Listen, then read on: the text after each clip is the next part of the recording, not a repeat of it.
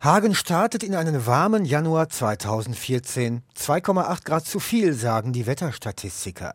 Und was gibt's Neues zu sehen? Da wäre die Baustelle der NRW-Zentrale. Acht Monate nach der Grundsteinlegung steht der Rohbau, die Innenarbeiten sind im Gange. Im Theater sieht man zum neuen Jahr schwarz. Mit Trillerpfeifen und Buhrufen quittiert der Theaterförderverein erneute Sparbeschlüsse in Höhe von 1,5 Millionen Euro. Klaus Hacker ist Chef des Theaterfördervereins. Ja, die Verärgerung der Theatergemeinde ist natürlich groß, äh, wenn man sieht, dass durch einen solchen Kürzungsbeschluss die Substanz des Theaters schon schwer angegriffen wird und man nicht weiß, ob das Musiktheater in dieser Form in ein paar Jahren überhaupt noch bestehen kann. Die Parteien bereiten sich auf die Wahl des Oberbürgermeisters vor. Noch rätselt man, wer für wen antreten wird. Die SPD zeigt, dass man einen Monat auch ganz gut mit der Demontage von Parteifreunden verbringen kann. Im Februar wird Bürgermeisterin Brigitte Krams auf Abstellgleis geschickt. Ein anderer ist auch enttäuscht von den Sozialdemokraten. Erik Schulz tritt aus der SPD aus und kandidiert als OB im Namen von drei Parteien, CDU, Grünen und FDP. Er bekommt 97 Prozent der Stimmen. Während in der Innenstadt der Rohbau der Rathausgalerie heranwächst, hauen die Genossen Mitte Februar einen raus. Horst Wiesotzki heißt er, der allseits geachtete ehemalige Chef der Feuerwehr soll Oberbürgermeister für die SPD werden. Die wichtigste Eigenschaft ist, Vorbild zu sein dass sich Menschen an dem Oberbürgermeister entsprechend orientieren können. Dazu gehört Verlässlichkeit, dazu gehört Pünktlichkeit, dazu gehört Korrektheit. Und dazu gehört vor allen Dingen redlicher Verwaltungshandel und zwar gegen jedermann gleich. Beim Möbelhändler Poco in Vorhalle bricht ein Großbrand aus. Das Lager und eine Nachbarfirma werden komplett zerstört. 5 Millionen Euro Schaden. Die Brandexperten der Kripo finden heraus, ein Verteilerkasten war beschädigt worden. Es folgten Kurzschluss und Feuer. Offenbar gab es eine mechanische Einwirkung von außen auf den Verteilerkasten. Dabei wurden die Kabel zusammengedrückt der Kurzschluss war die Folge. Bei dem Brand war nicht nur das Lager für Polstermöbel und Küchen in Flammen aufgegangen, sondern auch die angrenzende Halle eines metallverarbeitenden Betriebs. Zwischenzeitlich gab es noch Gerangel um die Dezernentin Margarita Kaufmann. Der Rat hat sie gewählt, die Bezirksregierung moniert die Wahl. Kaufmann würde praktisch noch in ihrer Amtszeit in Pension gehen und das sei Mist. Arnsberg hebt die Wahl auf, die Stadt klagt. Auf Ems kapituliert der Wohnungsverein vor der Wut der Anwohner. Der geplante Abriss einer Ladenzahl inklusive Kneipe wird im März aufgegeben. Richtung Frühling zeigen sich neue Wege auf. Der Weg zum Bismarckturm wird sich im Sommer wieder lohnen, weil eine Gruppe Hagener ehrenamtlich die teure Sanierung des Turmes stemmt. Und der Drei-Türme-Weg soll auch aufgehübscht werden. Daran beteiligen sich Hagen Agentur und Hagener Firmen. Der Mai soll die Entscheidung bringen, wer in Hagen das Büro des OBs bezieht.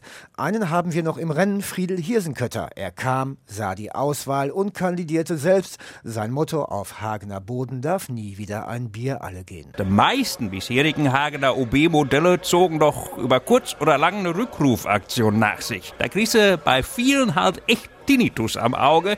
Du siehst nur Pfeifen. Die Frage ist ja auch, wer will den Käsejob überhaupt machen? Erster Bürger in der Stadt am anderen Ende von der Nahrungskette mit einem Haushalt, dem sogenannten Eklat, mit Schulden in Höhe von 73 Quantrilliarden und wo es nix darf's. Es gibt außerdem heißer werdenden Wahlkampf noch andere Themen, die Sache mit dem geplanten Hospiz etwa. Anwohner klagen gegen den Bau. Dass ausgerechnet ein Hospiz mit deutlich mehr Lärm- und Parkplatzproblemen verbunden sein soll, erscheint als etwas bemühte Argumentation und wird auch so wahrgenommen. Das ist ja auch ein Teil vom Leben. Die Leute wollen es immer ein bisschen mehr verdrängen. Das Gute, was damit gebracht wird, halt, das, vielleicht vergessen die das. Wo soll das sonst hin? Ist ja kein Friedhof, ne? Ich sehe nicht ein, dass man den Tod aus der Nachbarschaft verbannen muss. Am 25. Mai ist Wahltag. Das Ergebnis bringt Schwierigkeiten beim Stadtregieren. Die SPD wird stärkste Partei, bringt aber ihren OB-Kandidaten Wisotzki nicht durch. Darüber hinaus habe ich meinen Direktwahlkreis 29 auf dem Spielbring gewonnen, was mich besonders freut. Was mich ganz besonders freut ist, dass es so aussieht, dass die SPD wieder stärkste Kraft in unserer Stadt Hagen wird mit ungefähr 34 Prozent.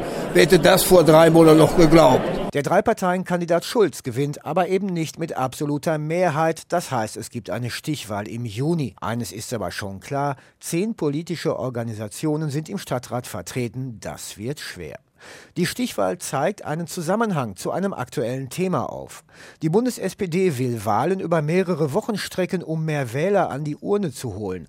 Die Stichwahl zeigte schon im Juni, das könnte schwer werden. Es kommen nur 31 Prozent der Wähler, die entscheiden sich für Erik Schulz. Er bekommt 62,7 Prozent. Erstmal sage ich ganz, ganz herzlich Danke bei den Hagenerinnen und Hagenern, die mir vertrauen, die mir ihre Stimme gegeben haben. Das Wahlergebnis ist deutlich. Die Bürgerinnen und Bürger haben entschieden, dass jemand anders Oberbürgermeister sein soll. Das haben wir zu akzeptieren. Ich gratuliere Herrn Schulz recht herzlich. Etwas enttäuscht bin ich über die Wahlbeteiligung. Sie wissen, dass eine sinkende Wahlbeteiligung immer bei den Sozialdemokraten zu Stimmenverlusten führt. Hier müssen wir doch mal nacharbeiten. Gab es noch andere Themen? Aber ja, es ist Fußball. Beim Spiel Deutschland gegen Portugal gibt es Public Viewing, nur nicht in Alpe. In der Fahrzeughalle des WBH gucken die Fans wegen eines technischen Ausfalls ins Schwarze. Veranstalter Uwe Slodowski hat so einen Totalausfall bis dahin noch nie erlebt. Ja, im Nachmittag sind dann äh, Gastronomie und so weiter alles aufgebaut worden. Und offensichtlich ist dabei dann, wie das auch immer passiert ist, hat es einen Kabelbruch in einer Steckverbindung gegeben, die eben diese Steckverbindung oder dieses Kabel war eben genau die Leitung für das Bild auf der LED-Leinwand. Der Ton lief einwandfrei, aber die Leinwand blieb halt dunkel. Noch einmal gibt es politische Wellen. Nach der Wahl verlässt Jack Kempkens Hagen aktiv, um für die AfD im Rat zu sitzen. Pikanterweise, nachdem er auf sein Hagen-Aktivticket zum stellvertretenden Bezirksbürgermeister Hagen-Mitte gewählt worden ist. Im Juli ist Sommer, sagt man so. Die Muschelsalat-Premiere sieht aber anders aus. Sie säuft im Unwetter ab.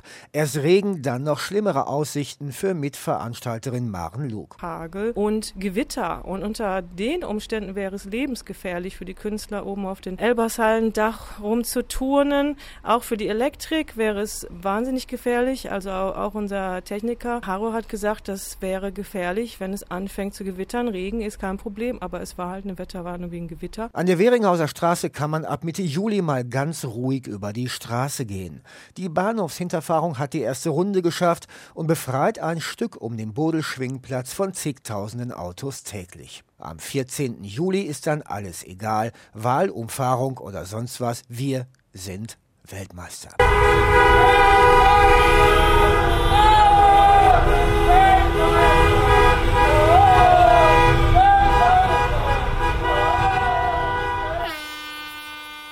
Aber der Hochsommer kommt in Hagen nicht ohne schlechte Nachrichten aus. Ende Juli meldet das Bauunternehmen Bamberger mit 109 Mitarbeitern Insolvenz an. Das alte Zwieback-Brandgebäude ist zu einem Eldorado für Fotografen geworden. Wer darin herumstromert, sieht überall welche, die dem morbiden Charme verfallener Industrie ebenfalls verfallen sind.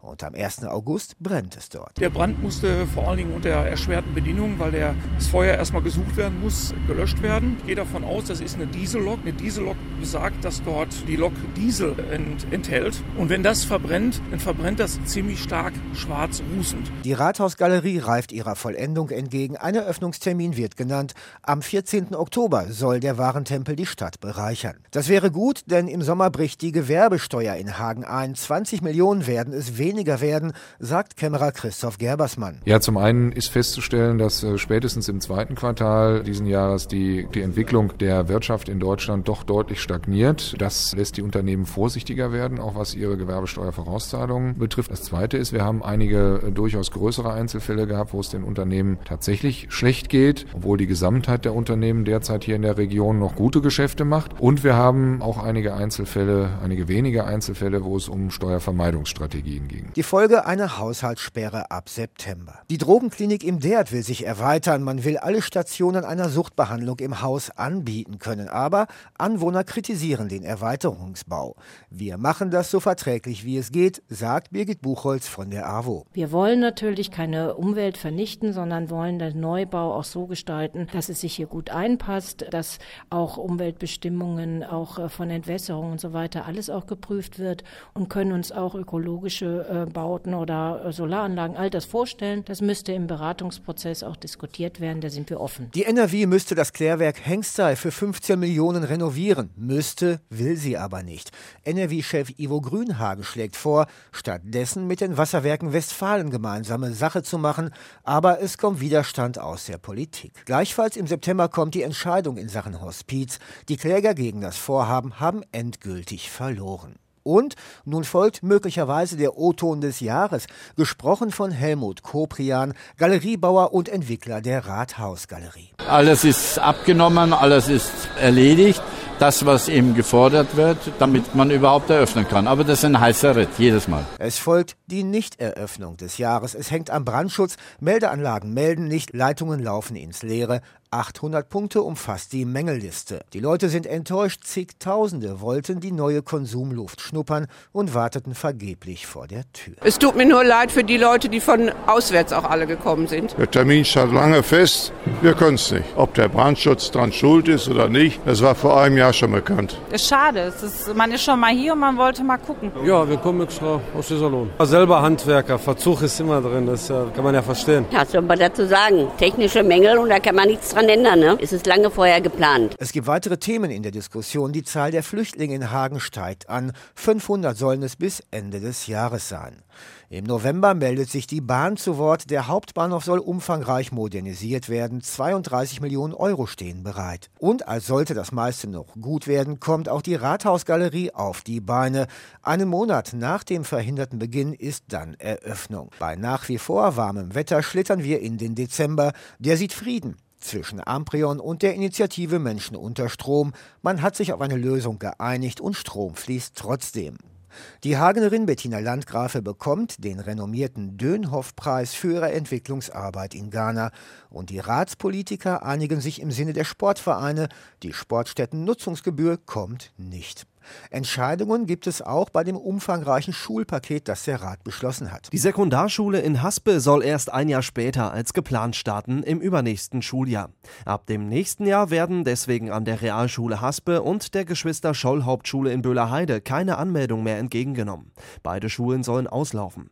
In Hohenlimburg sollen die Teilstandorte Reh und Berchum erhalten bleiben. Die Pestalozzi-Schule hingegen wird 2015 aufgelöst.